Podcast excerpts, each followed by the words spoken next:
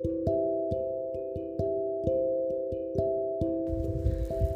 んにちは、ケイコです。Bonjour, je suis Keiko. On va prendre le japonais. Aujourd'hui aussi, je vais raconter une petite histoire en japonais. On y va. 今日は6月22日です。6月22日、火曜日です。Le 22 juin. C'est le mardi. 今日私はいつも通り仕事に行きました。えー今日はとても蒸し暑い一日でした、えー、蒸し暑いというのはいつも言っていますが湿気があるということです。そして雲も多くて、うん、雨が降りそうな感じでした。でも結局降りませんでした。今日私は、えー、仕事の後まっすぐ家に帰りました。電車に乗ったら席はたくさん空いていたのに隣に、えー、私より年上の女の人が座りました。なぜ私の隣に座ったのか不思議でした。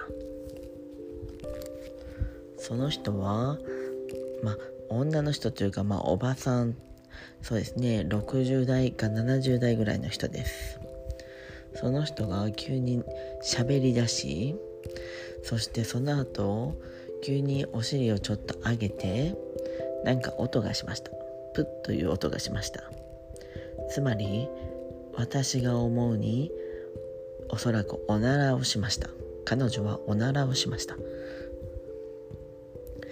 私はびっくりしましたがまあそのまま、えー、まあ、携帯を見ていました。まあそこまで匂いはしなかったので大丈夫ですが電車の中で普通におならをするその女の人にびっくりしました。他の人も普通に座っていたので、うん、匂いはあまりなかったのだと思います、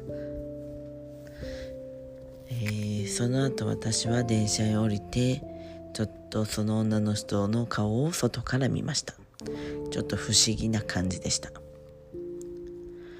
えー、私はその後駅であ駅に出て、えー、向かいにあるマクドに行こうかなとちょっと迷いましたなぜなら、えー、新しいシェイクでピカチュウのシェイクがあります。私はポケモンのファンではありません。でもそのピカチュウの柄がついたシェイクは桃のシェイクだったのでちょっと興味がありました。マクドはいつもシーズンごとにいろんな新しいメニュー季節のメニューがあるので、うん、たまに試します。今日は真面目に帰りました。はい。またいつか試してみようと思います。では今日はこの辺で。メシボクオーバー